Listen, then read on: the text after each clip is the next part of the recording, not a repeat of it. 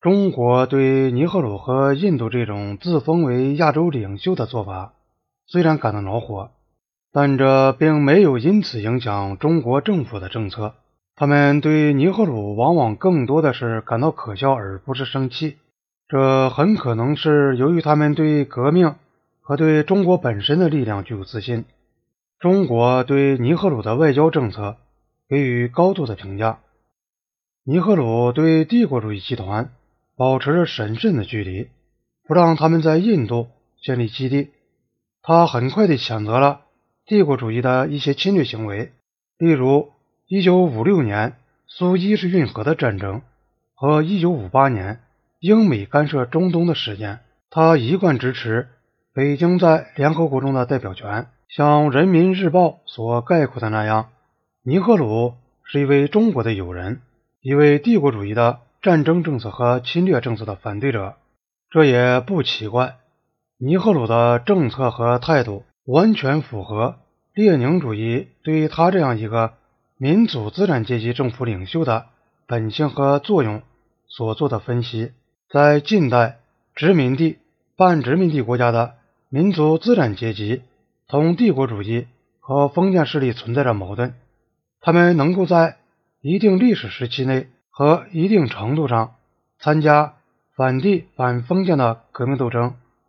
因此具有历史的进步意义。按照列宁主义者的公式，他们把这个发展阶段叫做进步的民族主义。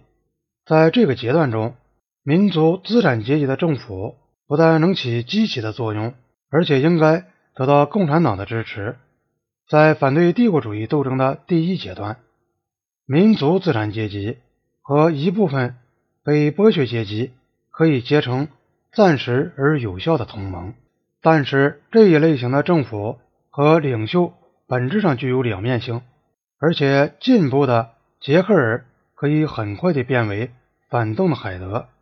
这是苏格兰文学家斯蒂文森的小说《杰克尔博士和海德先生奇闻记》中的主角。据说杰克尔原是仪表堂堂的善良绅士，因受诱惑服药后，可随时变成凶恶狂暴的侏儒海德。这个两面人的双重性格经常变换。在这里，作者指双面人格或两面派。这些国家的资产阶级，由于他们的阶级地位。又具有对帝国主义和封建主义的妥协性，和对反帝反封建革命的动摇性。至于其中一部分同帝国主义和国内封建势力的利益密切结合的大资产阶级，则是资产阶级的反动派。他们在某种情况下也可以参加民族独立运动，但是在广大人民群众真正起来的时候。在阶级斗争尖锐化的时候，在帝国主义收买之下，就会背叛革命，对内镇压人民，镇压共产党和进步力量；对外完全投靠帝国主义，反对社会主义国家。按照中国的看法，到一九五九年初西藏叛乱时，尼赫鲁就开始了这种由杰克尔向海德的转化。一九五九年三月，消息传来，西藏东部康巴族的叛乱已经蔓延到西部，拉萨已经发生战斗，达赖喇嘛正逃往印度。这些消息再度引起印度对中国进入西藏所抱的怀疑和不满。尼赫鲁又陷入进退维谷的境地，强大的政治压力以及他自己的心情，叫他起码得讲几句。同情和支持西藏叛乱者的话，而从外交上考虑，印度又需要对他曾承认是属于中国内部的事情保持缄默。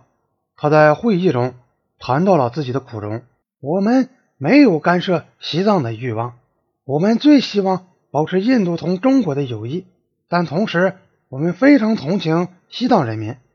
对他们无能为力的困境感到非常的苦恼。”我们仍然希望中国当局能够运用他们的智慧，不使用强大的力量来对付西藏人，而是按照他们自己对西藏地区自治的保证，争取同西藏友好合作。最重要的是，我希望停止正在进行的战斗和屠杀。人民日报以一种遗憾多于愤怒的分析，反驳了尼赫鲁的论断。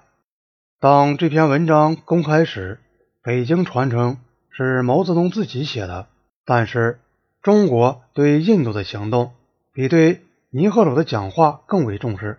周恩来说，对印度给予达赖喇嘛政治避难，这是国际上通常惯例，他们没有什么反对意见。但是他们抗议印度政府对达赖喇嘛的隆重欢迎。当达赖喇嘛刚到墨索里，这是印度的一个山区圣地。达赖喇嘛在那里建立了第一个总部的时候，尼赫鲁就马上前往访问。这是一个政府对于一个友好邻国的叛乱领袖的不合适的接待。